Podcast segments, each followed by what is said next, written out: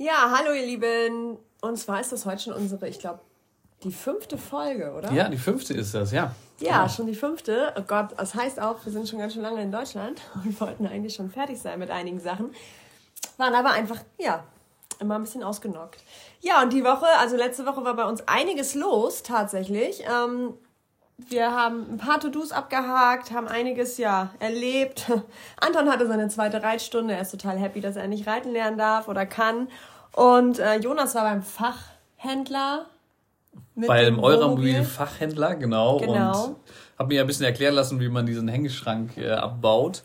Genau, und dazu können wir später mal, da können wir mal später auf jeden Fall mal genauer eingehen, weil wir haben diese Hängeschrank-Aktion jetzt hinter uns gebracht. Ähm, weiter, also mehr ist auch noch nicht passiert. Der Hängeschrank ist allerdings schon mal ab, so viel vorweg. Für mich war das die größte Hürde. Also ja. das Stockbett zu ja, bauen, ja. das kriegen wir, glaube ich, ganz gut hin. Aber mhm. den, der Hängeschrank war echt die, die Hürde schlechthin.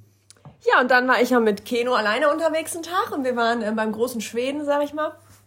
Und hatten ja dieses Schrankproblem. Wir haben ja einen großen Schrank und wir müssen jetzt ja dadurch, dass wir einen Hängeschrank entfernt haben, das waren drei, ähm, drei Fächer. Fächer. Also ein jeder, also die Kinder hatten ein Fach, jeder eins und ich eins. Jonas ist auf der anderen Seite gewesen, wo noch die, der Schrank hängt ja noch. Und jetzt mussten wir irgendwie überlegen, wie machen wir das jetzt mit dem Platzangebot und haben wir noch einen großen Schrank im Wohnmobil.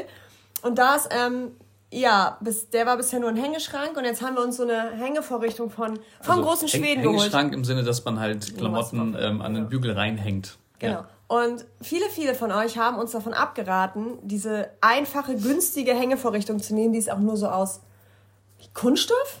Ja, ist das? Und hat noch so eine heißt die, meine ich. Scoop. Jetzt haben wir doch Werbung. Egal, macht gar nichts. Also Scoop häng, hängt man so an die, an die, an diese Stange und viele schrieben, das fällt alles raus während der Fahrt. Wir gucken mal. Ich habe schon überlegt, man kann das ja auch am Boden fixieren oder so. Es passt halt genau rein. Also wenn das passt, dann ist es die einfachste Lösung viel, viel einfacher als eigene Regalböden reinzubauen, weil die wiederum ja Gewicht sind, was wir nicht haben dürfen, weil wir müssen ja selber jetzt erstmal mit dem Gewicht auch schauen, wie das mit dem Stockbett sich nachher so. Genau, und da ist mein Plan, wir bauen das Stockbett jetzt rein und ja. dann wiegen wir uns einmal leer und dann alles, was wir dann äh, wieder neu reinräumen, wird dann gewogen und aufgeschrieben und dann müssen wir uns nachher, wenn wir fertig äh, gepackt sind, dann auch nochmal wiegen. Ja? Genau, also wir haben ja nur einen dreieinhalb Tonner für alle, die das nicht wissen. Wir haben nur dreieinhalb Tonnen haben aber dadurch, dass es so ein altes Modell ist, relativ viel Zuladung. Also viele von euch schreiben auch immer mal, dass sie wirklich wenig Zuladung haben. Manche haben wirklich nur so 300 ähm, Kilo. Und wenn man da mit einer Familie losfährt, ist das ganz schnell weg. Und wir kennen auch so viele, die einfach garantiert überladen sind und es auch selber wissen, dass sie es sind. Ich glaube, ähm, 90 Prozent aller ja. Wohnmobilisten sind äh, und Vanlifer sind überladen. Also auf jeden Fall Familien. Ich denke, wenn man so als Pärchen allein unterwegs ist oder auch so als älteres Pärchen, hat man ja deutlich weniger dabei. Aber mit Kindern, da summiert sich dann schon einiges. Gerade wenn man auch länger mal unterwegs ist. Das ist mit dem Gewicht echt so eine Sache. Ja. Ja, und ähm, ansonsten, ja, gucken wir mal, ob das funktioniert. Da können wir dann ja irgendwann mal ein Statement zu geben mit unserem neuen Hängeschrank, ob das klappen wird. Ja, ansonsten ist es auch eigentlich neun. Es ist ja gar nicht zehn. Ähm, das haben wir fast verpennt. Zum Glück stellen sich die Handys heutzutage alleine um. Automatisch, ja. Also für alle, die sich jetzt fragen, die Uhr wurde umgestellt. Ja, genau. also es ist äh, eigentlich 9 Uhr. Ähm, das ist ja, auch so ein Relikt. Warum ist das, wurde das noch nicht abgeschafft? Das wird auch, jedes Jahr wird es neu ja. diskutiert. Ähm, was ist der Sinn dahinter? Und eigentlich soll schon abgeschafft werden, aber irgendwie kriegt es keiner hin, ne? Nee, es wird nicht abgeschafft. Ich weiß auch nicht. Ich glaube eigentlich... Was soll das? Ich verstehe es auch nicht. Das war ursprünglich mal gedacht, um Strom zu sparen. Mhm. Glaube ich, ne? Um einfach im Winter... So damit man, damit es dann, ich weiß es gar nicht mehr genau, aber ich glaube eigentlich nur, damit man diese Stunde früher oder länger hell hat. Mhm. Um Licht zu sparen. Wann Stromsparen wäre jetzt aktuell auch, ist schon sinnvoll gerade. Vielleicht stellen sie es deswegen auch nicht um. Ich weiß es nicht. Es stellt kein Mensch um, kein Mensch versteht, warum es das überhaupt gibt. Ja. Aber es ist, wie gesagt, jetzt 10 Uhr, also sind wir schon live. Genau. Ansonsten ähm, war die Woche noch was? Nö. Wir waren viel mit dem Umbau des Wohnmobils beschäftigt. Wir haben Feedback von unserer Steuerberaterin bekommen. Ach ja. Genau, sehr spannend. Also das Steuerthema. Wir können zumindest schon Leute. mal ein bisschen mehr erzählen, aber ja. noch, nicht, noch nicht alles. Also ja. wir hatten euch ja davon berichtet, dass unsere Steuerberaterin, das war glaube ich in der, in der zwei Folgen vorher, da haben wir darüber geredet, dass unser Sachverhalt ja noch nicht von der Welt irgendwie geregelt ist. So war dann irgendwie ähnlich. Ne? Ja, unser Sachverhalt ist die Steuerwelt noch nicht vorbereitet. Genau. Und ähm, da hatten wir, sind wir mit ihr so verblieben, das hatten wir euch ja auch erzählt, dass wir uns halt entscheiden können anscheinend, in welche Tür wir gehen wollen. Eine unbeschränkte oder eine beschränkte Steuer Steuerpflicht. Und das war uns vorher gar nicht klar, dass es die Möglichkeit dieser beschränkten Steuerpflicht überhaupt gibt. Für uns als, als deutsche Einzelunternehmer sind wir ja aktuell. Und ähm, weil wir aber ja nie hier sind, außer jetzt gerade kurz mal. Und jetzt haben wir dann auf eine Antwort von ihr gewartet. Und dann kam einfach eine E-Mail. Wir haben fast zwei Wochen nichts von ihr gehört. Und dann kommt eine E-Mail. Hallo? Übrigens, so ganz spontan und nett geschrieben, beim eurem Finanzamt oder ihr werdet jetzt als beschränkt steuerpflichtig ähm, geführt. Äh, geführt. Und das war so, okay, weil wir haben eigentlich erwartet, dass da nochmal irgendwie so ein bisschen mehr Rücksprache kommt oder mehr, mehr, ähm, ja, hey, wenn wir das jetzt machen, sollen wir das machen, nicht? Ja, aber sie hat einfach uns ja vor, vor vollendete Tatsachen gestellt, kann man so sagen, und gesagt, ja, ihr seid jetzt aktuell, jetzt in diesem Moment schon beschränkt steuerpflichtig. Wir wissen nur aus den Vorgesprächen, dass das jetzt also dazu führen wird, dass wir diese weißen Einkünfte haben, dass wir sehr wahrscheinlich dann Einkünfte aus dem Ausland, die wir dort dann generieren, nicht versteuern müssen dass wir aber einiges, was wir hier haben an physischen Produkten oder unsere E-Books, wahrscheinlich versteuern, ganz normal wie bisher. Also ein Teil unserer Einkünfte wird halt dann beschränkt steuerpflichtig sein genau. und ein Teil eben nicht. Also das wird dann unterschieden zwischen inländischen und ausländischen Einkünften. Genau. Aber wie das alles laufen soll, wir haben noch gar keine Ahnung. Wir haben einfach ganz viele Fragezeichen und äh, ja, nächste Woche geht's dann da, denke ich, weiter, dass wir ein, äh, ein Telefon oder einen Zoom-Call haben mit der Steuerberaterin und dann äh, ja, werden wir da mehr erfahren. Aber man kann sagen, unterm Strich bin ich da schon echt happy drüber. Also ich bin da wirklich glücklich drüber, weil man ja schon auch immer überlegt hat, okay, ähm, oder viele, ich sag's mal so, viele haben uns davon abgeraten, als Reisefamilie, die vielleicht auf lange Sicht auch überlegt, irgendwie auszuwandern, ähm, was wir ja tun tatsächlich, sich ähm, das Gewerbe oder sich mit dem Unternehmen in Deutschland erstmal sozusagen anzumelden. Das hatten wir ja vorher schon. Wir hatten dieses Gewerbe ja sowieso schon. Und viele haben immer gesagt, es ist super kompliziert und ihr kommt nie wieder raus und das ist total blöd und so viel Steuern zahlen und so und so. Aber ich bin deswegen jetzt so ein bisschen happy, dass es nämlich auch hier bei uns in Deutschland anscheinend, wenn man hier das Gewerbe anmeldet, als Reisender, ähm, diese Möglichkeit gibt, halt wirklich äh, beschränkt steuerpflichtig anscheinend einige Steuern nicht zahlen zu müssen, weil viele bewerben ein Jahr oder werben ja dann mit einer LLC und sowas. Und ich denke, im Nachhinein ist dann das, was wir machen, ja dann trotzdem sicherer. Also es fühlt sich einfach auch sicherer an, weil wir haben jetzt eine Steuerberaterin, die hat wirklich einen Plan, die regelt das mit dem Finanzamt. Die kann ja ganz anders mit einem Finanzbeamten sprechen, als wir das tun würden. Und ähm, ja, sie, sie macht ja da ganz andere Deals mit dem Finanzamt aus, als wir das tun könnten. Ja, ja. was heißt Deals? Also ja, es, Deals, ist, es ist alles zu 100% irgendwie legal und gesetzeskonform. Genau. Es ist zu 100% transparent und mit dem Finanzamt abgesprochen.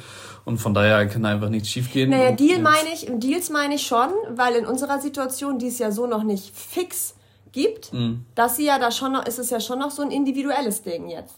Das wird sich ja dann im Laufe der Zeit erst, je mehr Leute es machen, irgendwann vielleicht auch im Gesetz verankern lassen oder halt, es wird diese Gesetze dann ja erst richtig geben, aber die gibt es ja aktuell nicht. Also ist es ja schon so, dass der Finanzbeamte oder die Finanzbeamtin mit unserer Steuerberaterin unseren Einzelfall so ein bisschen jetzt prüft. Aber natürlich gibt es dafür Rahmengesetze ja, und Rahmengesetze. Die, die, interpretieren sie halt zusammen und gucken, genau. okay, was ist, was, ne, welche, an welche Gesetze müssen wir uns jetzt hier in diesem Fall. Sicherlich, halten. aber ich denke, eine Steuerberaterin, die ähm, äh, gewillt ist, uns ja zu helfen mhm. und unser Bestmögliches so rauszuholen, hat ja auch Bock, dass das dann vielleicht für uns auf jeden Fall zugunsten ausgeht. Und die kann ja ganz anders mit ihrem Background, mit dieser Finanzbeamtin sprechen und dementsprechend für uns das beste Ergebnis rausholen, als wir das könnten, ja. weil die Finanzbeamtin ja eine Steuerberaterin viel ernster nimmt. Das ist ja, als wenn ein Anwalt mit jemandem spricht oder du das selber versuchst. So, das meine ich damit ja. einfach. Also, dass sie schon ganz andere, auf einer ganz anderen Ebene miteinander kommunizieren. Mhm. Und das halt in Deutschland, dass es doch möglich ist, sich dann beschränkt steuerpflichtig halt, äh, sich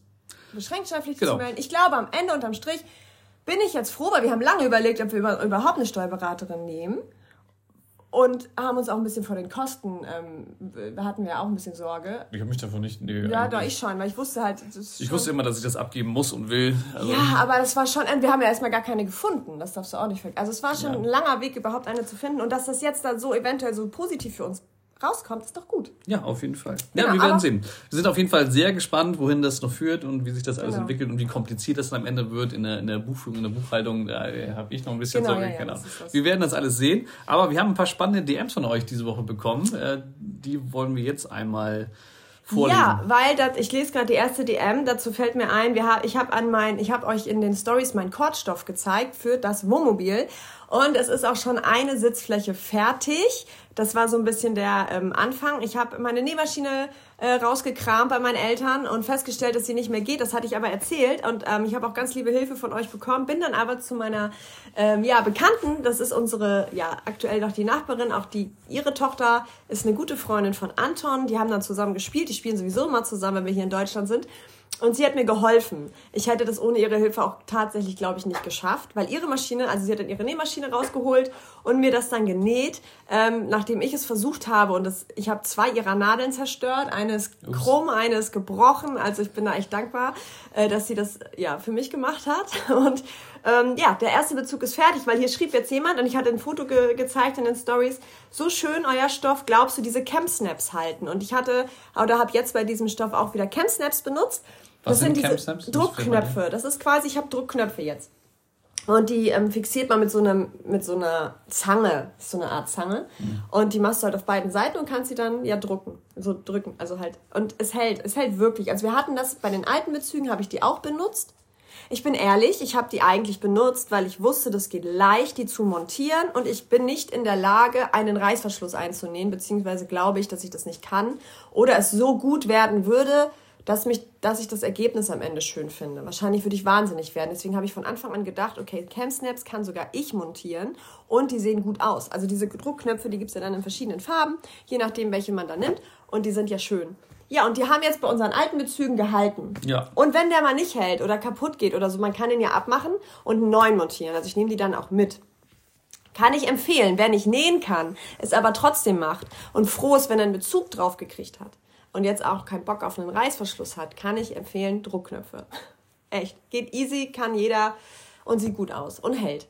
Ja, das wird zur ersten DM. Und ja, wie gesagt, die, nächsten Stoffe, die werde ich dann jetzt noch weiter äh, zuschneiden und dann wieder mit meinen Stoffen zu, zu Lisa, zu meiner Nachbarin gehen und dann denke ich mal, wird es auch in den nächsten ein, zwei Wochen auf jeden Fall fertig werden. Und ich finde, dass das Grün auch erstaunlich gut aussieht. Also ich hatte ja. ein bisschen Bedenken, muss ich sagen. Auch ich mag äh, Kord haptisch irgendwie nicht so gerne, aber ich finde, es sieht echt gut aus. Ja. Es sieht gut aus. Ja, man, man, man, hat jetzt eine Ahnung, wie es mal aussehen wird. Aber es wird da spannend, wie es dann ist, wenn die Sitzfläche voller Kord ist in grün, der Rest ist halt so beige-weiß im Wohnmobil und dann kommt jetzt ja auch noch das Stockbett auf die andere Seite. Also wie das Gesamtbild am Ende nachher aussieht, das zeigen wir euch natürlich und wir sind selbst gespannt und wissen es noch nicht. Ja. Mal kicken. Ja, und jetzt die zweite DM. Ich mach mal weiter. Äh, bezogen ja. auf, ach hier, pass auf. Ähm, bezogen auf unseren neuen Blogartikel. Also wir haben jetzt nochmal kurz endlich wieder, also unser Blog ist wieder aktuell, der ist wieder da. Ihr könnt auch ähm, auf unsere Webseite klicken. Wir haben jetzt echt lange und viele Nerven, also Jonas, nicht ich, Jonas. ähm, lange rumgebastelt, ja. Ja, das, der läuft wieder und ist jetzt aktuell da. Und alle Blogartikel sind auf, also ihr könnt wieder auf alle Blogartikel zugreifen. Und wir haben jetzt den ersten Blogartikel äh, oder einen neuen rausgebracht und zwar Reisen und online Geld verdienen. Ich kann euch, wenn Interesse besteht, den auch gerne äh, verlinken. Nochmal, also für alle, die bei Spotify zuhören und Interesse Interesse an diesem Blogartikel haben. Ich verlinke euch den. Ich glaube, bei Instagram ist der schon zu finden. Ja, und bezogen auf unserem, genau, hier. Ich will einfach nur, darauf jetzt eine DM auf diesem Blogartikel, ich will einfach nur zu Hause bleiben, mit mir die Zeit frei einteilen können und bevorzugt angestellt sein. Und ich fand die spannend, die Nachricht, weil, ähm, ja, dieser Blogartikel tatsächlich da findet ihr auch Seiten, wo ihr als Virtual Assistentin arbeiten könnt zum Beispiel. Oder halt, wie ihr überhaupt vielleicht erstmal euren Angestelltenjob, wie du das ja gemacht hast, ähm, umfunktionieren könnt in einen Homeoffice-Job. Was ja jetzt Corona auch gezeigt hat, dass es geht. In vielen, vielen Jobs. Und ähm, dann geht das, also die, auf diese DM bezogen, natürlich auch. Es ist jetzt auch nicht so, dass wir der Meinung sind, nur Reisende sollen online arbeiten. Also das ist genauso ein Artikel oder man kann genauso auch versuchen, wenn man halt keinen Bock hat und man möchte von zu Hause aus arbeiten, dass man diese, diese Sachen auch sich zur Hilfe nimmt. Ja, es ist ein, ein Übersichtsartikel, der einfach ganz viel Inspiration bietet und ganz viele Ressourcen, also Internetadressen, wo man sich dann noch weiter informieren kann. Es gibt eine, eine umfangreiche Jobliste ähm, von, von, also wir haben ja unterwegs immer ganz viele Reisende getroffen, die halt ortsunabhängig und weitgehend auch zeitunabhängig ähm, arbeiten, also dass man arbeiten kann, wo und wann man will. Ähm, und die, von denen wissen wir ja, was sie ungefähr machen. Und auf Basis dessen äh, haben wir dann eine Liste erstellt, was alles so drin ist. Also für jeden, der jetzt irgendwie mal überlegt, länger zu reisen oder von zu Hause aus ähm, zu arbeiten, für den ist es einfach eine super ja. ähm, erste Orientierung. Was gibt es alles? Was kann man alles machen? Da gibt es noch äh, einige Tipps und Tricks äh, an die Hand. Also lohnt sich auf jeden Fall mal da reinzuschauen ähm, für alle, die irgendwie an dem Thema ja, Interesse haben. Genau, ich glaube, wir haben auch dann gesagt, bei welcher Bank wir sind und all sowas, ne? Genau, das sind, das meine ich mit das, Tipps und also, Tricks irgendwie. Ähm. Wenn man erstmal keine, also wenn man überlegt, das wäre was für mich und man hat eigentlich so noch gar keine Ahnung. Und man braucht erstmal eine Übersicht. Dann ist der Blogartikel auf jeden Fall ein guter, ein guter Tipp von uns. Also da haben wir uns Mühe gegeben, euch da echt was an die Hand zu geben. Und wie gesagt, ist es nicht nur für die, die jetzt reisen wollen. Das ist aber halt in unserer Community einfach die meistgestellte Frage. Es geht immer darum, wir wollen das auch. Wie finanziert ihr das? Das ist einfach so, ja, ich kenne das selber. Als wir überlegt haben zu reisen, war immer die erste Frage, wie finanzieren wir das? Wie können wir weitermachen? Auch jetzt war unsere erste Frage, wir wollen weiterreisen. Wir wollen uns aus Deutschland abmelden. Das war ja dann Anfang letzten Jahres der Fall. Wie finanzieren wir das? Also das ist halt immer die Frage natürlich der Fragen. Und ja, ähm, schaut da gerne einfach mal auf unserer Webseite vorbei. Dann ähm, kann ich mit der nächsten DM an. Und möchtest du noch was dazu sagen? Nee, ich würde sagen, den Link findet ihr in der Bio bei uns, ne? Falls, oder einfach eingeben. Trust ja, genau. Ja, bei Google. Genau. Also ja. ich habe euch das hinterlegt und in, in, bei Spotify werde ich das auch reinpacken. Ja. Ähm, dritte DM, das war eigentlich nur ein kleiner Zusatz von einem lieben Follower von uns. Der hat einfach nur geschrieben, Handwerken ist nicht euer Ding. Das war jetzt auf, unseren Hänge, auf unsere Hängeschrankaktion bezogen. Ja, da haben wir euch immer ein bisschen mehr live quasi mitgenommen. Ähm, Richtig, ja, wir sind nicht, wir sind keine guten Handwerker, nee, kann man nicht so sagen. Gar nicht. Also, m -m. Aber wir machen es immer. Wir haben keine Ausbildung in der, in der Hinsicht, sondern es nee. ist ein Learning by Doing, ne? Genau, und ich finde das auch toll. Also ich mag, ich persönlich finde das super, mhm. weil man lernt halt immer, ne? Man lernt immer dazu, man wird vor Herausforderungen gestellt, die man dann irgendwie lösen muss. Ähm, bei dem Hängeschrank war das jetzt ja so, dass ich, ähm, Jonas, also wir waren dann da im Wohnmobil und haben den versucht abzukloppen. Ich habe das gestern in den Stories gezeigt. Ähm, und wir haben uns gewundert. Wir haben gefühlt, wir waren, Jonas war beim Fachhändler. Ja. Und der hat dir ja gezeigt, wo der Schrank befestigt ist. Er hat mir grob die Fixierungspunkte gezeigt, genau. Und mir so ein paar Tipps gegeben, wie ich dann mich vorarbeiten soll. Erstmal die ganzen Kabel abbauen und dann äh, er hatte mir einfach gezeigt, wo der aufgehängt ist. Aber das Ding war, wir haben alle Schrauben gelöst ja. und das Ding hat sich keinen Millimeter bewegt. Der war, der war einfach immer noch bombenfest. Gar nicht bewegt. ja, das war halt. Äh, und ich dachte, scheiße. das liegt daran, dass der von den Seiten, von den Wänden so eingequetscht ist. Aber ja. auch da hat sich nichts bewegt. Und dann haben wir irgendwann den größeren Hammer geholt und dagegen gekloppt und dann angefangen, den Schrank halt kaputt zu machen. Eigentlich wollten wir ihn heilen lassen, aber es ging halt nicht. Und dann ja. war der Schrank irgendwann kaputt. Und dann haben wir den abmontiert bekommen, aber oben war immer noch eine Leiste an der Decke. Ja. Und dann habe ich geguckt und dann sah ich, dass einfach diese Leiste, also dieser gesamte Schrank auch an der Decke hängt. Von oben aber reingeschraubt, also durch die Decke geschraubt in den Schrank, aber da drüber liegt ja das Blech. Dann haben wir nochmal geguckt auf dem Dach, haben aber keine, also war ja klar, wir dachten erst, es ist unsere Solaranlage, die wir durchgebohrt haben, ne? Ja. oder du war ja. so der erste. Aber war es auch nicht? Die erste Assoziation. Aber das heißt, ähm, die, diese Blende da oben wurde festgeschraubt, bevor das Dach drauf ja. war. Das heißt, an diese Schrauben von oben kommt man ja auch gar nicht mehr ran. Nein. So, das war unser Problem. Und wir wollten diese Blende aber weghaben. Äh, zum einen, weil die jetzt ja schon angeditscht war und nur noch so ja auf halb acht hing. Ja, und die Schrauben guckten da schon raus, die Spitzen. Ne? Genau. Und das ähm, ja, würde auch dann das Kind stören, das oben schläft irgendwie. Also das musste irgendwie ab. Und ja, das war dann ein bisschen tricky. Ja, wir haben dabei das Dach ein bisschen kaputt gemacht. Wir haben jetzt irgendwie vier oder fünf Löcher in der Decke. Die müssen wir auch noch wieder, weiß ich nicht, spachteln, spachteln oder so. Bisschen schön dann machen. ist ja die erste, da haben wir da dran gezogen. Dann weißt du nicht, kannst du so doll ziehen. Du hast auch Schiss, dass die ganze Decke mit runterkommt. Ist ja auch nicht so stabil, das Ganze. Ja, dann haben wir das aber dann gelöst mit einem Dremel, ne? Hast ja. du das dann abge... Weggeflext. Flext. Ja. Geht jetzt. Ist jetzt, glaube ich, weg. Kann man nochmal, ja, es ist jetzt ab. ist jetzt ab, aber zurück gibt's auch nicht. Also Rückbau ist ja. definitiv nicht möglich. Wir Nein, äh, geht nicht mehr. bauen jetzt Stockbett rein und das bleibt da dann auch. Hoffentlich, ja, und hoffentlich wird's gut. Also das ist ja das nächste. Wir wissen auch noch gar nicht, wie wir das dann bauen. Wir haben uns erst kurz überlegt, ob wir einfach so ein Stockbett kaufen, was man in, Wohn in Wohnwagen oder so einbaut. Aber wir haben ja unten, das untere Bett existiert schon, das steht schon, das ist quasi schon fertig, weil das ja die Bank war, die in unserem Aufbau ist. Und dann werden wir einfach nur das Hochbett bauen, darüber ja. irgendwie. Ja, ein Holzrahmengestell und dann ähm, ja. kannst du dann so von... Wir werden euch äh, da mitnehmen und euch zeigen. Stück für Stück vorarbeiten. Und hoffentlich hält das dann auch und bricht nicht zusammen. Ja, nee, das hält dann, ne? Ja, statt Balken nehmen die, also Holz ja, nehmen, das stabil genug ist und dann irgendwie also, gut fixieren. Ne? Da gibt es einige, ich habe mal geschaut, es gibt einige Blogartikel schon von Leuten oder auch Tutorials auf YouTube, die schon mal halt ihren, ihren Wohn also meistens immer Wohnwagen komplett ausgeschlachtet haben und neu gebaut haben und dann haben die auch Stockbetten da reingebaut, selber. Und das steht dann, dann kann man dann sehen, wie sie den Rahmen gebaut haben. Das kriegen wir schon hin denke ich. Ähm, es ist nur spannend, dass es immer Wohnwagen waren bisher und nie Wohnmobile. Macht keiner mit Wohnmobil irgendwie. Nee, macht irgendwie keiner. Aber gut, wir haben es jetzt gemacht und jetzt äh, werden wir das Ding auch zu Ende bringen, ne? Mal schauen. Ja, Zwangsläufig. Wird schon. Aber ja, genau, wie gesagt, Handwerken, nein, ist nicht unser Ding, aber wir machen das einfach zu unserem Ding und ich möchte da einfach motivieren, weil das auch immer schön ist, wenn man dann neue Sachen lernt und wenn man einfach was macht, was man vorher noch nicht konnte, weil man kann es dann meistens trotzdem.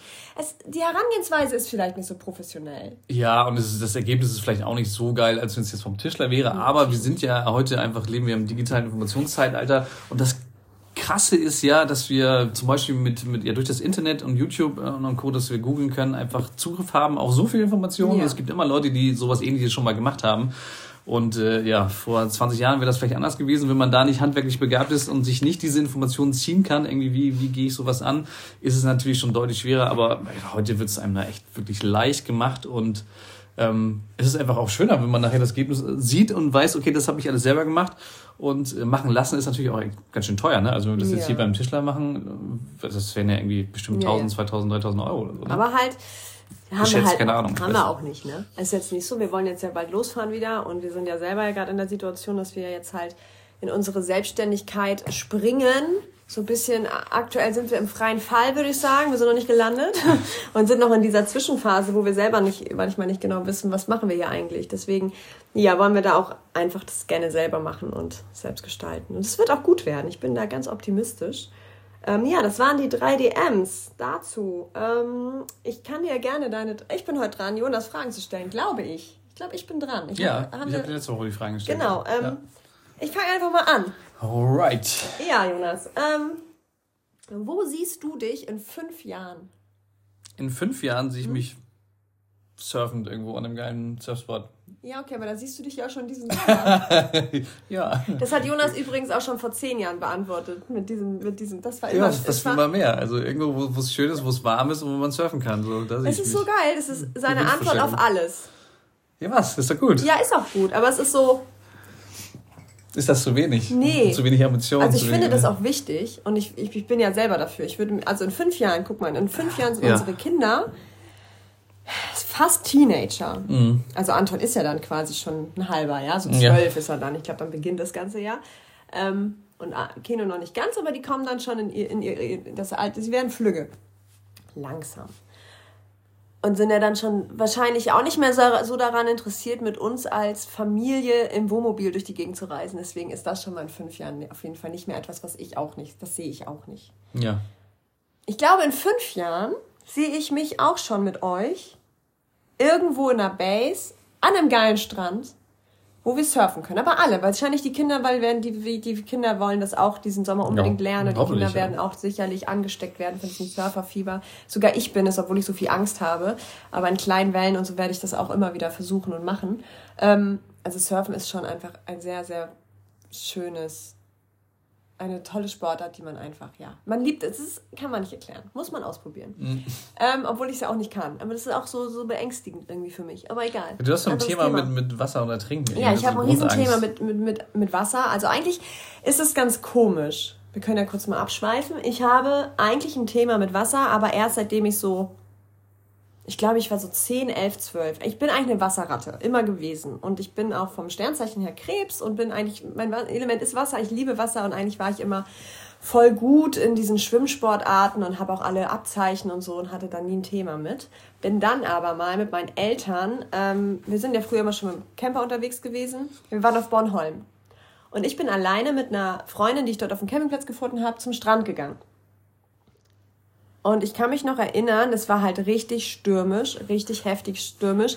Und die, Fahnen waren halt alle auf, ähm, man darf nicht ins Wasser gehen. Es waren so super, in diesem Sommer waren so super viele Quallen auch am Strand. Es war alles voller Feuerquallen, also voll. Ähm, man durfte eigentlich gar nicht baden. Der Strand war alles andere als einladend. Also in meiner Erinnerung war alles so duster und halt Wellen. Und ich bin dann trotzdem ins Wasser gegangen. Aber nicht zum Schwimmen. Wir wollten nur so vorne an in den Wellen ein bisschen ähm, springen und so. Deswegen habe ich jetzt auch immer so eine Panik beim Atlantik mit den Kindern. Jonas ist da immer ein bisschen nachsichtiger als ich, aber ich weiß aus eigener Erfahrung, und ich bin eine gute Schwimmerin gewesen. Ich habe Leistungsturnen gemacht, seitdem ich drei bin. Ich war wirklich, ich sag mal, für ein zehnjähriges Mädchen sehr, sehr trainiert und sehr fit. Wirklich fit. Und habe ähm, ja, da glaube ich sogar schon, ich weiß nicht, meine ganzen Schwimmabzeichen gehabt und so, also wirklich auch trainiert. Mhm. Und bin dann ins Wasser und wurde aber von der Strömung rausgezogen. Und ich kann mich noch erinnern, ich habe noch dieses Gefühl im Kopf, wie ich den Boden unter den Füßen verloren habe, im wahrsten Sinne des Wortes, und wie ich mit meinen Zehen den Sand berührt habe und dann aber gemerkt habe, wie, wie ich weggezogen werde, raus und wie ich den Boden verliere. Mhm. Und wie ich geschwommen bin. Und ich bin um mein Leben geschwommen. Ich bin wirklich um mein Leben geschwommen. Ich, ich dachte, ich schaff's nicht. Ich war am Ende. Ich bin geschwommen und geschwommen und geschwommen. Und ja. ich kam nicht vom Fleck, weil die Strömung so krass war. Und wäre ich nicht, und ich bin mir sicher, ich weiß noch, wie ich dann an Land kam, irgendwann hatte ich den Boden wieder unter meinen Füßen und irgendwann hatte ich ihn weiter und irgendwann habe ich das dann geschafft. Und ich lag am Boden am Strand, ich habe geheult und ich war froh, dass ich noch lebe und ich habe erstmal nur geatmet. Und das war krass. Und das war für mich so eine Grenzerfahrung, seitdem habe ich einfach Angst, vor diesen Wellen. Und vor Strömungen. Vor Strömungen und, und überhaupt. Und wenn ich dann im Surf, also einfach nur, das war so ein, ähm, ja, so ein Erlebnis und ich habe es meinen Eltern, glaube ich, bis heute nicht erzählt. Ich bin dann zum Wohnwagen, wir waren mit dem Wohnwagen unterwegs. Ich hatte auch noch zwei kleine Geschwister und so. Ich bin dann zurück zum Wohnwagen und habe nichts erzählt. Ich glaube, das macht man auch nicht. Also ich habe da nicht gesagt, Mama, ich bin gerade fast gestorben, ich bin gerade fast ertrunken, habe ich nicht, ich habe gar nichts erzählt. Es war ja auch kein, kein Rettungsschwimmer am Strand oder sowas. Gab es ja auch nicht. Mhm. War ja niemand da. Ähm, und ja, meine Freundin, die ist nicht, die ist, der ist das nämlich nicht passiert. Die war am Strand. Die war, die hat äh, das auch gar nicht realisiert. Also ich weiß auch gar nicht mehr. Das ist auch schon so lange her ja, war auf jeden Fall sehr, sehr ähm, schlimm. Und deswegen habe ich, wenn ich da mit dem Surfbrett alleine draußen bin, und das ist ja nun mal so, wir waren damals in Indonesien, da war es anders. Da hatten wir so ein Point Break, da kam dann, da müsst ihr euch vorstellen, da kam dann immer so eine Welle. Da kommt dann eine Welle, auf die kannst du dich vorbereiten, die kannst du anpaddeln, dann stehst du auf, dann fährst du die Welle ab oder fällst halt hin, aber die Welle ist in der Regel nicht gefährlich, weil du, weil es einfach so, so, so Perioden von mehreren Sekunden sind. Ne? Ja. Es kommt immer so eine Welle, so ganz geil, einfach für Anfänger perfekt. Und bei dem Point Break kannst du halt außen rum genau. paddeln und weißt genau, wo sie dann bricht. Genau. Halt Aber im, am Atlantik, bei uns an der europäischen Küste, ist es einfach nicht der Fall. Da hast du in der Regel Kamikaze-Wellen, genauso wie an der Nordsee. Du hast Kamikaze-Wellen. Und ich meine, Bornholm liegt in der Ostsee, aber jeder weiß, in Bornholm kann es auch abgehen und die Ostsee kann auch was. So, so ist das nicht. Also die Ostsee kann schon was. Gerade wenn man, also ich bin mit meinen Eltern segeln, wir sind früher viel mit dem Segelboot auch auf der Ostsee unterwegs gewesen. Und die Ostsee kann auch was, wenn man mitten drauf ist. So. Mhm. Ähm, Bornholm liegt ja quasi genau drin. Aber auch an der Nordsee oder am Atlantik, wenn man jetzt, wenn ich jetzt mit dem Surfbrett alleine rauspaddel und ich habe ja dann mit den Kindern, Jonas hat dann die Kinder, ich bin dann da alleine draußen. Ey, und das ist Kamikaze in der Regel. Und dann kriege ich persönlich schon Schnappatmung, kriege schon Schiss. Und wenn ich dann nämlich anfange, und ich glaube, das ist mein Problem, den Boden unter den Füßen nicht mehr zu fühlen, sondern so weit draußen bin, dass ich nicht mehr stehen kann und dann ist es wellig und dann ist es Kamikaze, dann habe ich, dann kriege ich sofort wieder Angst. Dann hast du so ein Flashback, wird das Gefühl genau. von damals getriggert. Und dann hab, bin ich jetzt ja auch noch, glaube ich, als Mutter sowieso ängstlicher mit zwei Kindern, dann hat man ja noch mehr Angst. Ja. Ja. Und dann ist bei mir vorbei. Dann, dann kriege ich Angst. Dann paddel ich raus. Und wenn man dann noch weiß, okay, wenn ich die Welle jetzt nicht kriege, ich mache einen Nose-Dive oder ich, ich werde halt äh, gespült, ist es nochmal döver. Aber trotzdem will ich es unbedingt lernen. Trotzdem will ich es unbedingt immer machen. Trotzdem gehe ich immer wieder rein. Ich paddel zwar wie eine Blöde dann vorne dann manchmal im Weißwasser rum, so wie in Pantinen damals, weil es halt einfach für mich zu krass war. Mhm. Aber ich mach's. Ich werde trotzdem, also ich habe trotzdem das Bedürfnis, es zu machen. Und werde das auch, weil ich auch weiß, in Indonesien habe ich es ja hingekriegt, die Wellen zu surfen. Und ich bin auch gut, wenn ich es mache, wenn ich keine Angst habe. Aber ich glaube, es ist einfach wichtig, immer die Bedingungen zu erkennen, irgendwie ja, wann, wann ja, geht's ja. klar, wann geht's nicht. Da man sollte eh immer möglichst großen Respekt haben vor dem Ozean an sich, vor der Power und das, sich da nicht überschätzen. Das habe ich auch oft genug gemacht und ähm, bitter bereut dann, wenn man irgendwie plötzlich in Bedingungen wiederfindet, die nicht so witzig sind. Und das, ja, da kann man auf jeden Fall Grenzerfahrung machen, ne? Die, ja, genau. Da bist du dann auch immer so, ja, du musst hinter das Line-Up. Wo ich denke so, nee, Alter, gehe ich nicht so, lass mir in Ruhe. ich glaube, ich muss halt erstmal vorne ein bisschen. Ich glaube, es ist ein Sicherheitsding bei mir. Ja. Und bei den Kindern ist es ähnlich. Also bei Keno ist es nicht so. Bei Keno könnte immer mal ruhig gespült werden. Der wird immer wieder surfen. Der wird immer wieder raufgehen. Anton nicht. Bei Anton wüsste ich, da müssen wir echt vorsichtig sein. Wenn dem mal was passiert, wenn der jetzt eine blöde Welle erwischt, wenn der mal richtig gespült werden sollte, jetzt, der würde der erstmal nie wieder da reingehen. Das ist spannend. Ja, dann mal schauen, wie das diesen Sommer wird. Ich freue mich riesig. Also erstmal sind wir im Norden unterwegs, aber dann geht es wieder an den Atlantik und da habe ich auch Bock drauf. Ja, obwohl ich diese Grenzerfahrung damals als Kind gemacht habe, zieht mich das ja an und ich habe ja auch Bock zu surfen und ich will auch irgendwann mal an einem Spot wohnen mit Wellen. Jetzt wieder zurück zur Frage. Mhm kann ich mir das ja auch vorstellen, dann mal in ein paar Jahren dann mit euch, so wie du sagst, an einem Surfspot zu leben. Aber ich persönlich, und das ist das Spannende, wo wir immer noch manchmal diskutieren, ich sehe uns nicht in Europa. Mhm. Ich sehe es einfach nicht in Europa. Weil ich Palmen so geil finde. Palmen gibt es auch in Europa. In Spanien gibt es auch Palmen. Also, nee, nee, nee, aber nicht das. Also, wenn du, ich glaube, also so Indonesien, die Strände, das ist schon ein anderer Schnack. Das ist schon was anderes. Ja, Klar, das ist anders, ja. Andere Vegetation. Ja. Wir waren ja gestern bei der um, Ocean, Ocean Film Tour mhm. und haben uns das in Lübeck angeschaut, war super. Hat, also die Filme waren, wir waren vor drei Jahren auch schon mal dort. Ich glaube drei oder vier Jahre, also schon ewig her, wir waren auf jeden Fall schon mal dort und da waren, fand ich die Filme nicht, nicht ansatzweise so gut wie die gestern. Und unter anderem war ein Film, der war sehr, sehr schön äh, gefilmt und witzig auch gemacht. Ähm, da ging um Surfer, so drei Leute, also zwei Männer und halt die Frau von dem einen Surfer, die sind nach El Salvador geflogen in El Salvador haben wir immer nur so abgespeichert als Land, was schon auch sehr kriminell ist und gefährlich ist tatsächlich. Aber die Bilder, die kommen, die, die Buchten, wo die dann gesurft sind, das ist schon einfach was nice, anderes. Ja. Das hast du in Europa, gibt es das so nicht. Ja. Und das ist schon schön. Und vor allen Dingen, ich hasse Neoprenanzüge. Ich hasse Neoprenanzüge. Da, ja. da bist du da erstmal drin in dem Ding, dann kriegst du keine Luft, dann bist du im Wasser, bis du das Teil wieder aus hast, dann bist du verrückt. Ja, ist schon nervig. Und der Atlantik geht eigentlich nie ohne Neo. Also so mit, mit Bikini-Surfen ist halt einfach nicht in Europa. Ist schon, auch im Sommer ist es frisch, ne? Ja, hast ja immer so 17, 18 Grad. Dann hast du einen dünnen Neo an, aber Neo ja. brauchst du immer. Ja, ist schon besser, wenn wir ein bisschen länger im Wasser bleiben. Geil. Ne? So. Und dann halt, ja. und die Buchten da in El Salvador und dann, oh Gott, das war so schön einfach. Also ich sehe uns nicht in Europa in fünf Jahren, aber ich bin gespannt. Bin gespannt. Erstmal bleiben wir in Europa noch ein bisschen. We will see. Genau. Aber mal schauen. Also ich habe ja schon, äh, ich plädiere ja wenigstens schon zu nächstes Jahr mal nach Marokko, ne? Hm? Irgendwie sowas. Aber ja, irgendwann mal über einen großen Teich. Und wann das sein wird, wissen wir noch nicht, aber da sehe ich uns in fünf Jahren. Irgendwo in Übersee. Irgendwo, ja, mal schauen. Ja. Also ähm, Asien nicht. Das liegt tatsächlich an den Hunden, ähm, weil wir könnten niemals mit, also wenn wir mal nach Thailand oder so fahren, oder in Thailand kannst du ja nicht surfen, aber äh, Indonesien wäre dann für uns was, oder Bali mal wieder oder so. Aber da ist das Ding, du kriegst die Hunde nicht mit. Also niemals. Du kannst da nicht mit Hunden einreisen, außer du bezahlst richtig viel Geld. Ich glaube, man kann sich das ja schon erkaufen. Man kann ne? sich das erkaufen. Ja, wir haben Leute auf Reisen kennengelernt, die machen das. Die haben einen Hund aus Bali mitgenommen und würden auch wieder ihren Hund mit nach Bali nehmen. Aber das kostet und ähm, ist halt nervig. Und der Flug ist auch schon noch so lang, dass ich gar nicht wüsste, ob man das einem Hund unbedingt zutrauen müsste. Ich meine, du bist klar, dass da nach Südamerika oder Mittelamerika dauert es auch lange, aber nicht. Also ich glaube, Bali ist weiter. Bali ist weiter. Schon, schon, schon weit. Genau, muss ich den Hund nicht zutrauen. Also dann würden wir wahrscheinlich das so mal drei Monate machen und die Hunde dann bei meinen Eltern lassen oder so und dann in Deutschland lassen. Aber wenn wir wirklich für einen längeren Zeitraum das planen, in Südamerika und Mittelamerika kann man seinen Hund schon viel, viel einfacher einfach mitnehmen. Das geht, habe ich schon gegoogelt. ich weiß es nicht. Genau, bleibt spannend. Fünf Jahre ist ja noch eine lange Zeit. Wir sind ja jetzt erst im vierten Jahr der Reise überhaupt. Und ja, fühlen uns jetzt erst so richtig frei, mhm. haben wir festgestellt weil wir uns ja abgemeldet haben jetzt im Sommer letztes Jahr und jetzt mit der Selbstständigkeit. Also gefühlt kommen wir jetzt erst in diesen Freiheitsmodus so richtig an. Habe ich so, finde ja, ich. Ja. Genau. Ja, fünf Jahre, du willst surfen. Gut, mal schauen. Hast du noch was anderes in fünf Jahren? Irgendwas? Nö. Das ist dein. Und die Rahmenbedingungen kann ich alle entscheiden dann. Hauptsache du surfst. Ja. Das ist so, das ist so, so praktisch, ne? Ja. Das ist gut. Also, nächste Frage. Moment. Ah, cool. Ähm, wenn du eine Superkraft wählen dürftest, welche würdest du nehmen? Eine Superkraft, so wie. Ja, so Standard, die Marvel Superhelden. Okay.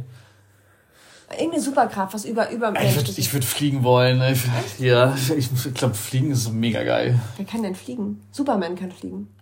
Superman, Iron Man kann fliegen mit seinem ja, Anzug. Ja, der hat aber einen Anzug. Ja, der kann das nicht von sich aus. War da nichts. Hm. Er kann fliegen. Aber mehr gibt es, glaube ich, nicht, die fliegen können, ne? Nee, ich glaube nur Superman kann richtig fliegen. Ja. Ich will fliegen wollen. Und du? Oh, ich finde diese Wonder Woman ganz geil. Ist das nicht die mit dem Planeten, die so richtig durchdreht? Die ist ultramächtig, die ja. auch. Das ist die, die würde ich nehmen. Aber die hat mehr Superkräfte. Die, die, kann, die ist, glaube ich, die krasseste. Ja. Die kommt auch nicht so oft vor. Nee. Aber sonst. Wenn es ja, richtig brenzlig cool. wird, dann kommt die als Joker. Ja. Fliegen, ja, Fliegen ist gut. Ja, ich glaube, Fliegen wäre richtig geil, ja. Dazu möchte ich noch mal kurz was sagen, fällt mir jetzt gerade spontan ein. Ähm, bei Spotify, das habe ich jetzt erst entdeckt, das ist ganz spannend, kann man jetzt auch Fragen stellen an die Community. Und ich habe bei dem, ich glaube, das weiß aber auch kaum noch jemand und kaum jemand, oder das weiß, glaube ich, noch keiner, also so richtig. Und kaum jemand nutzt das, weil es wirklich gerade neu ist. Ähm, und ich stelle euch da mal einfach eine Frage. Ich habe auch euch schon mal eine Frage gestellt in der Folge davor, es hat noch keiner geantwortet, aber wie gesagt, ich glaube, keiner.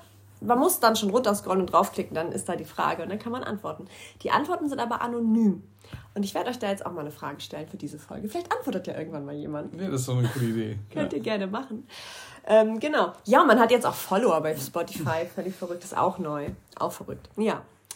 Ähm, ich jetzt, wir beschäftigen uns jetzt erst gerade mit diesem Podcast-Thema und das kam jetzt alles auch lustigerweise in dieser kurzen Zeit dazu.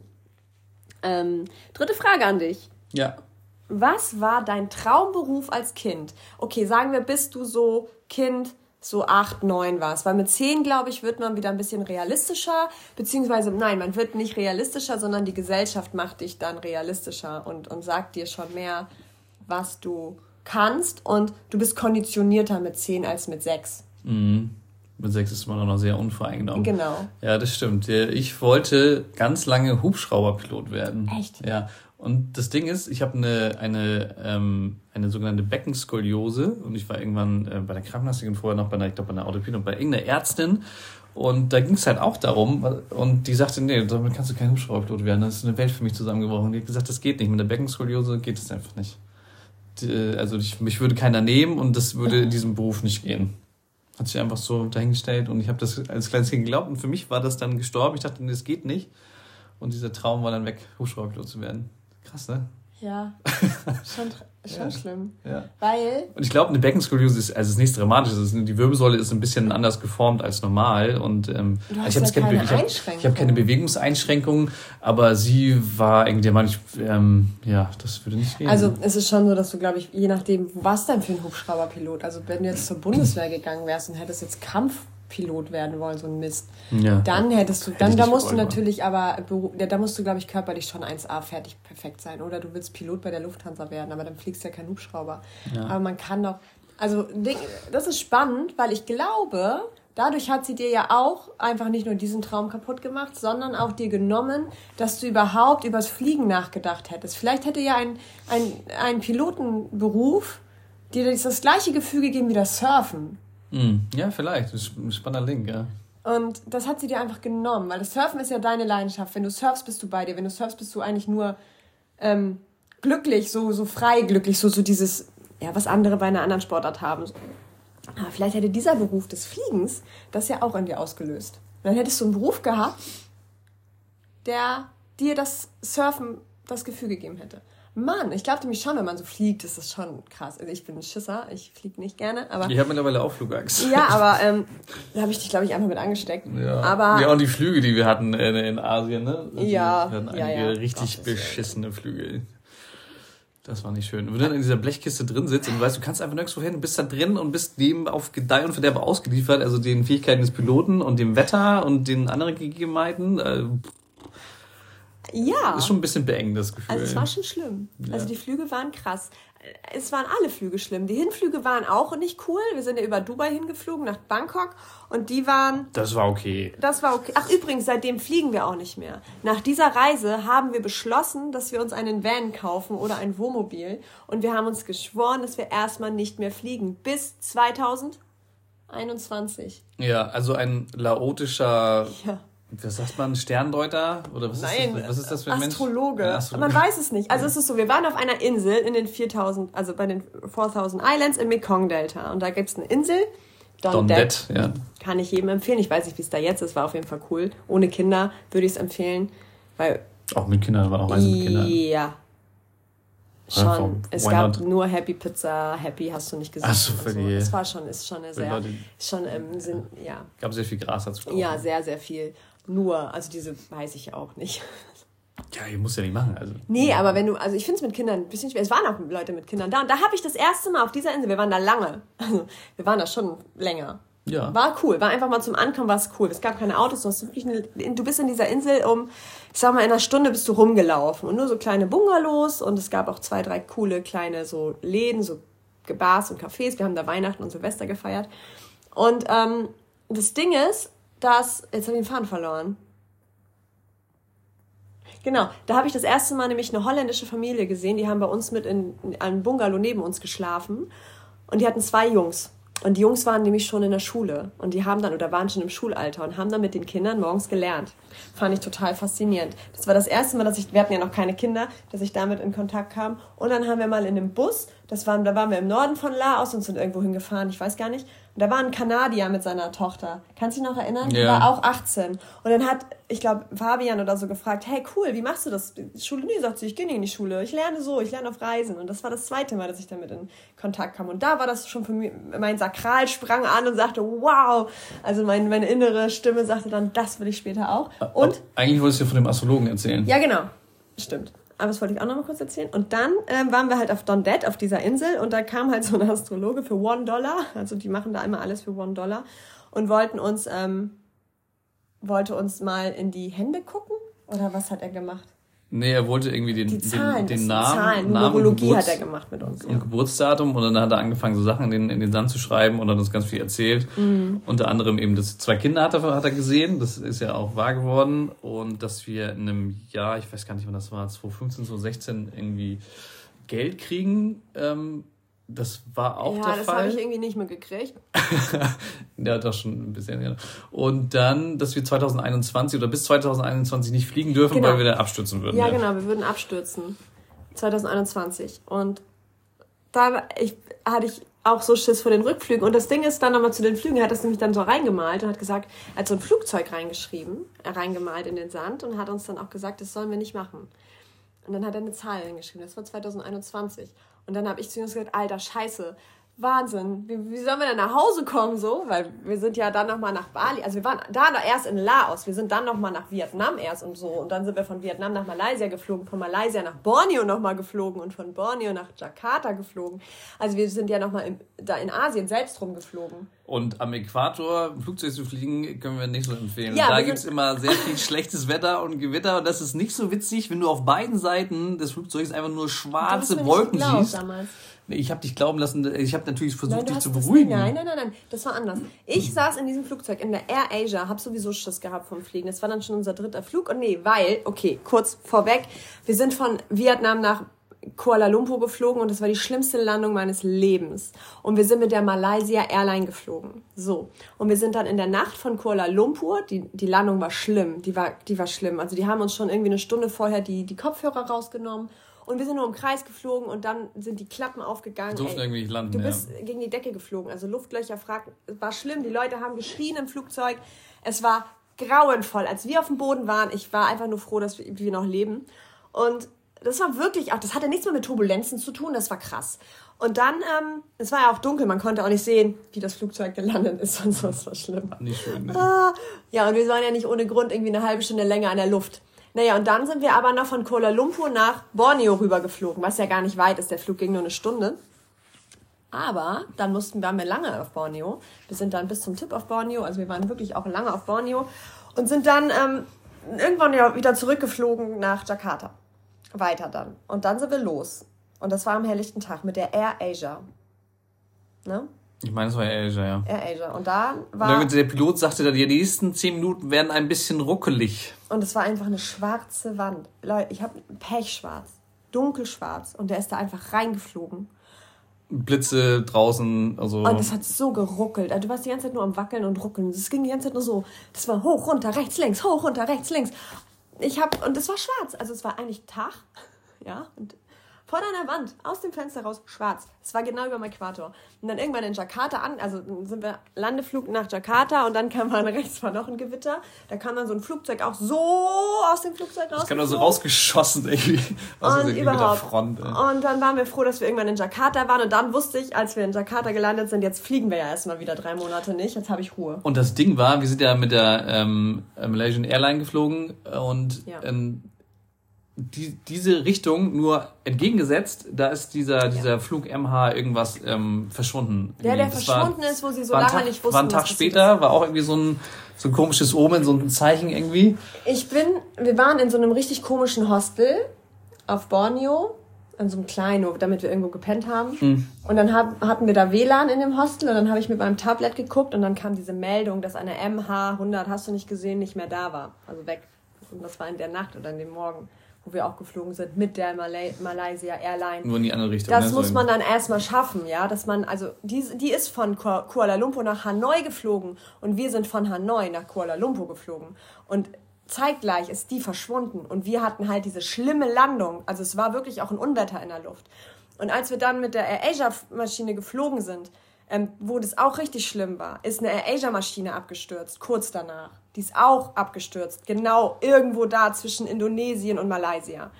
Und dann sind wir ja zurückgeflogen irgendwann, drei Monate später, und sind über äh, von Bali nach Singapur und von Singapur dann nach Dakar, glaube ich. Nee, also. Nee, Einzelstopp und dann halt nach Hamburg, aber über nee, der. Pass auf, genau. Und der Flug war schon schlimm. Weil über wir Indien, zwei über Indien Gewitter. über Indien gab es Gewitter, ja. Über Thailand gab es ein Gewitter und über Indien gab es ein Gewitter. Es war wieder zwei Gewitter. Wir mussten uns in den sechs Stunden Flug wieder dreimal anschnallen. Es hat nur gewackelt. Rückflug nach Hause, nach Deutschland. Dann sind wir über die Ukraine damals geflogen. Und vielleicht erinnern sich welche daran. Über der Ukraine wurde ein Flugzeug abgeschossen. Auch wieder irgendwie ein, zwei Tage später. Wir sind in Deutschland gelandet. Ich lieg bei mir, wir haben ja dann noch keine Wohnung gehabt in Deutschland. Wir waren bei meinen Eltern, glaube ich. Wir sind nach, nach zu meinen Eltern gefahren und ich habe morgens in den Fernseher angemacht und in den Nachrichten kam, dass über der Ukraine eine Maschine abgeschossen worden ist. Und das war auch ein Tag, ähm, nachdem wir, oder das war ungefähr gleichzeitig, schon wieder fast. Also wir hätten auch abgeschossen werden können. Wir waren ein paar Stunden vorher über der Ukraine. Und das mit dem Laoten, der uns erzählt hat, wir sollten lieber nicht mehr fliegen, weil wir abstürzen. So, erzählt mir nicht, dass jemand ja, hier ins Flugzeug steigen würde. Und es kommt noch was dazu. Ich ah. bin danach ja nochmal zum, zum Surfen nach Portugal geflogen. Stimmt. Und ähm, zwei oder drei Jahre später, es war vor 2021. Genau, und dann auch wieder relativ äh, zeitgleich ist dann ähm, der, der Pilot. Ähm, der französische der, Pilot. Der, der, nee, der ist in die, in die, Ach, nee, in die Alpen genau. reingestellt. Der genau. Suizid ähm, der quasi. Sitz der, der die französischen die ganze Maschine mit in seinen Suizid ge, äh, gerissen hat. Ähm, der ist ja in die, in die Berge äh, absichtlich reingeflogen. Das war ein Tag, nachdem Jonas nach Portugal geflogen ist. Kann man jetzt sehen, wie man will, ja. ja. Aber. Und dem Laoten habe ich persönlich auch nicht gesagt. Ich glaube, der hatte einfach Bock auf den Touri-Dollar, aber na, wer weiß. Wir wer hatten so. wirklich keinen normalen Flug. Es war auch nicht nur ein bisschen unnormal, sondern es war wirklich jedes Mal krass, dass wir jedes Mal dachten, ich lebe noch. Und seitdem sind wir nie wieder geflogen. Ist eh besser fürs Klima, von daher. Ja, das haben wir uns dann auch gesagt. Und wir haben auch gesagt, nie wieder. Und jetzt bin ich aber lustigerweise, jetzt fängt es wieder an, dass ich mir sage, okay, ich fliege doch nochmal. Wenn dann aber halt, wie ich vorhin schon sagte, dann nach Übersee, also vielleicht nach Amerika. Aber ich würde das dann auch nur wieder so machen, dass wir dann uns wirklich Zeit nehmen und wissen, wir bleiben da ein paar Monate oder länger und würden dann entweder verschiffen mit einem, mit einem anderen Gefährt oder uns da vor Ort was kaufen und dann da wieder reisen mit einem Auto oder mit der Bahn oder mit einem Rucksack. Aber fliegen mal eben so hin und her kann uns, kann, mache ich nicht. Machen wir nicht. Kriege ich nicht hin. Ja, das ist komplett einmal unsere Story zum Fliegen. Jetzt wisst ihr, warum wir im Wohnmobil durch die Gegend fahren. Unter anderem. Natürlich klimatechnisch sowieso, aber ähm, ja. Ja, und weil es auch einfach cool ist, irgendwie das Haus, also die, die sichere Umgebung für die Kinder immer dabei zu haben, ne? Das ist schon. Ja, da nice. sind wir jetzt von deinem Traumberuf äh, äh, Hubschrauberpilot.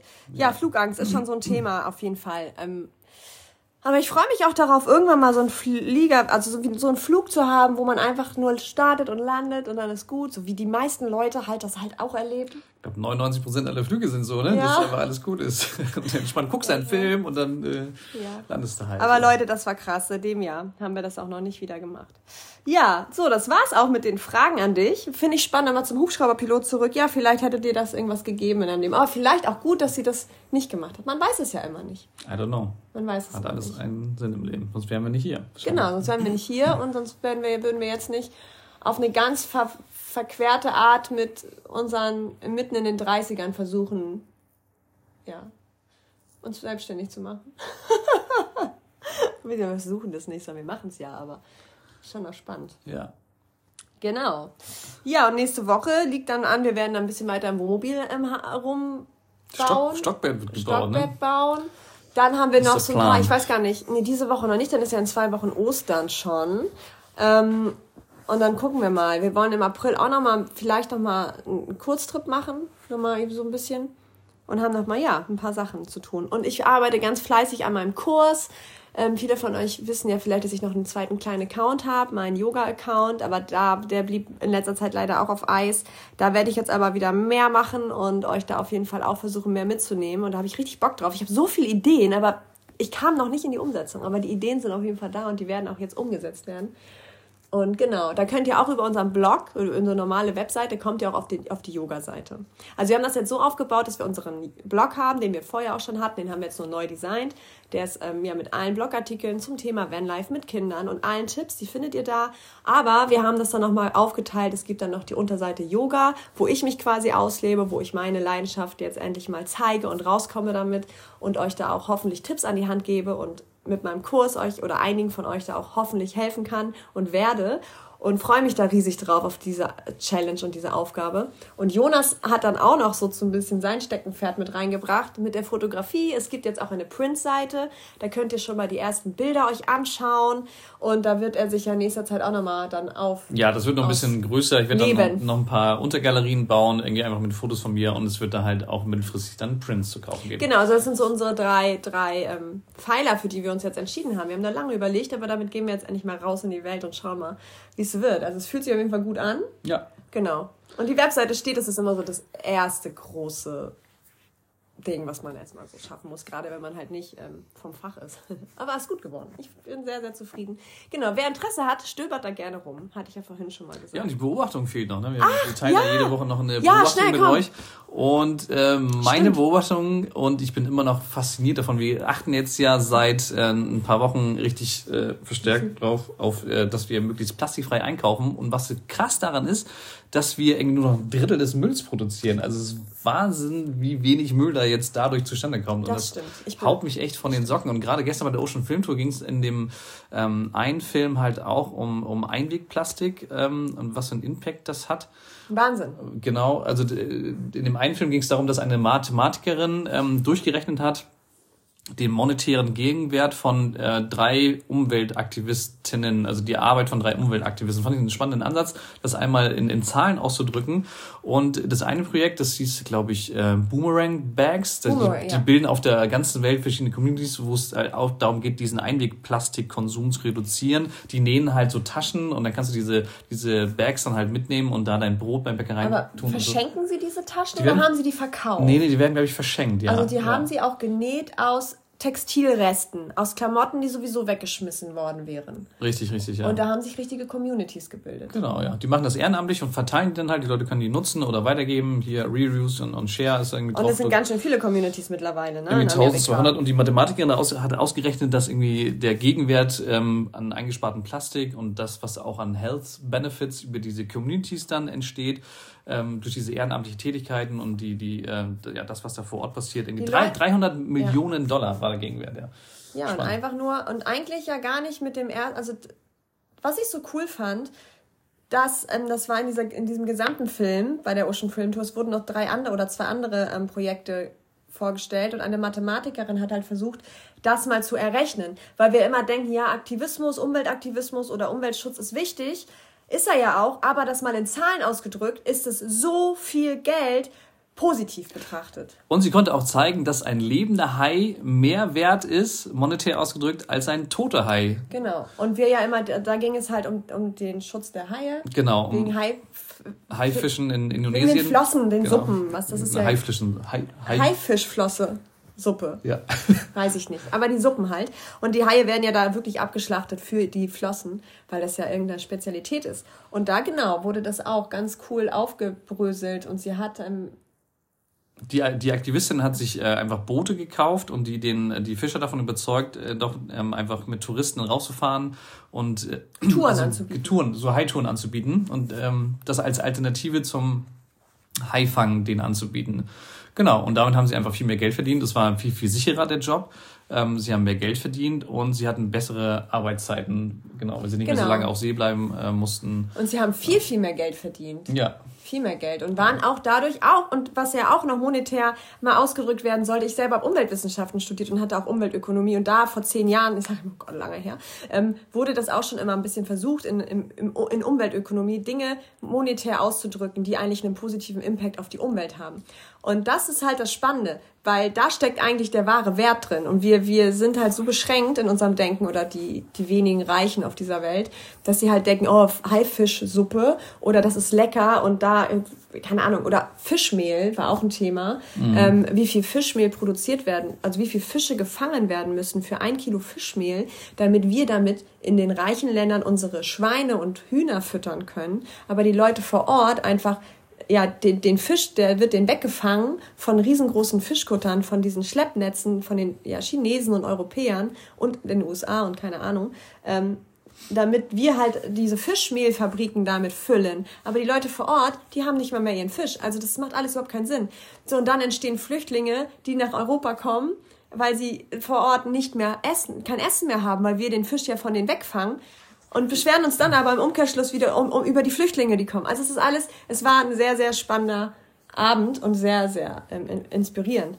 Und ähm, dann fand ich auch noch spannend, die dritte Geschichte, die monetär dargelegt worden ist, war eine Aktivistin in der Antarktis, die hat Touren gemacht im ewigen Eis sozusagen. Und da hatte die Mathematikerin das hervorgehoben, dass sie halt in der Regel reiche Leute ja diese Touren machen. Das sind ja Menschen, die wohlhabend sind und Geld haben. Und dass gerade die wenigen, wie viel Prozent der Reichen ja eigentlich für die ganze Umweltverschmutzung auf der Welt. Ich glaube 50, 60 Prozent, also, ja. Eigentlich sind ja die wenigen Reichen diejenigen, die den, den Planeten gerade zerstören. Und dass aber, wenn sie diese Reichen ähm, erreicht, die Reichen erreicht, ähm, und die ihr nur, nur ein Viertel, nur 25 Prozent der Leute, die die Tour machen, hat sie berechnet, ihr Denken verändern. Und ihr Verhalten. Und ihr Verhalten verändern. Und das auf fünf Jahre betrachtet, das hat schon einen riesen Impact. Also hatten die alle so einen riesen Impact und alle haben so viel Geld quasi gemacht, ohne dass sie es wirklich gemacht haben. Also physisch. Also ja, und für die, für die Aktivisten war das natürlich einfach auch schön, mal irgendwie so eine Art Zahl zu sehen, irgendwie. Ne? Das ist ja auch eine Art Honorierung dann und dann ja, kann man einfach sehen, was, hat, was habe ich eigentlich bewirkt. Dann, ne, genau, das hat auch mich so inspiriert, ähm, dass mein Umweltherz wieder geschlagen hat mhm. und ich mir schon überlege, okay, was kann man alles machen? Ähm, ja, da gibt es ganz viel noch. Und es hat einfach, ja, war ein schöner Film. Genauso fand ich auch noch inspirierend, noch kurz zum Ende, da war ein ganz, das ging nur ein paar Minuten, da ging es um Tonga, das da seit 1976, meine ich, also in den 70er Jahren der ähm, Wahl, die Jagd auf Wale verboten wurde. Und dieserjenige, von dem da, oder der sich da gezeigt hat, der hat jetzt auch Touren angeboten mit Walen und hat damit sein Geld verdient. Und die Wahl, Population ist von 50 auf 2000 gestiegen, nur weil da, dies, nur weil dieser kleine, das kleine Land Tonga oder eine Insel, das ist glaube ich, ich weiß gar nicht, ja, ich glaube eine Insel, ne? Nur die keine Wale mehr jagen seit 40, 50 Jahren. Und das hat auch schon diesen riesen Impact. Und die Menschen da vor Ort jetzt Wahltouren anbieten und halt den Leuten, wie, wie jetzt den reichen Touristen halt diese Wale zeigen. Und trotzdem Einkommen haben, obwohl der genau. Walfang weggefallen ist. Und viel mehr sogar. Weggefallen ist. Und die fühlen sich alle besser, ne? Also die fühlen sich ja auch gut weil sie haben ja was Besonderes, was sie dann den Menschen zeigen können. Also ihr Naturgut. Und das ist schon spannend. Ja, war sehr, sehr inspirierend und schön. Falls noch irgendwer, wir haben das mal verlinkt heute oder gestern, ihr schaut mal, also können wir empfehlen oder. Das ist eine Tour durch Deutschland, ähm, Ocean Film Tour. Gibt's. Ja. Ist noch, einige spannend. Städte sind dann auch auf der Liste. Ja. Genau, also Einwegplastik, wenn man das reduziert, spart man eine Menge Müll. ja, wir haben wirklich Müll jetzt. Also deine Beobachtung, ein, unser Müll. Ein Drittel, das ist Wahnsinn, ja. Wirklich wahr. Ja. Und wenn man dann jetzt noch guckt, dass man ja auch dann dadurch viel mehr Biomüll hat. Wir haben ja ganz viel für einen Komposter, was wir jetzt haben, weil wir kaufen so viel, wir kaufen ja nach das regionale Gemüse ein. Regional ist das neue Bio übrigens, habe ich jetzt gestern gelesen, fand ich super den Slogan. Hm. Und ähm, dieses ganze regionale Gemüse kann ja auf den Komposter. Also hat man das ja auch noch gespart und gibt es ja irgendwie der Erde zurück. Also ist auch spannend. Ja. Wenn man es auch Bio kauft, was nicht großartig behandelt wird. Sinnvoll, sinnvoll. Ja. Ja, cool. genau, das war es auch schon wieder für diese Woche, würde ich sagen. Ja. Ähm, cool, freut mich auf jeden Fall. Und äh, ja, morgen nehmen wir euch wieder mit in den Stories auf Instagram. Was ansteht, ist auf jeden Fall, dass äh, wir das Etagenbett bauen. Mal gucken, ja, wie das spannend. wird, ob es klappt. also, wir wünschen euch noch einen wunderschönen Sonntag. Bleibt gesund und bis zum nächsten Mal. Ciao. Ciao.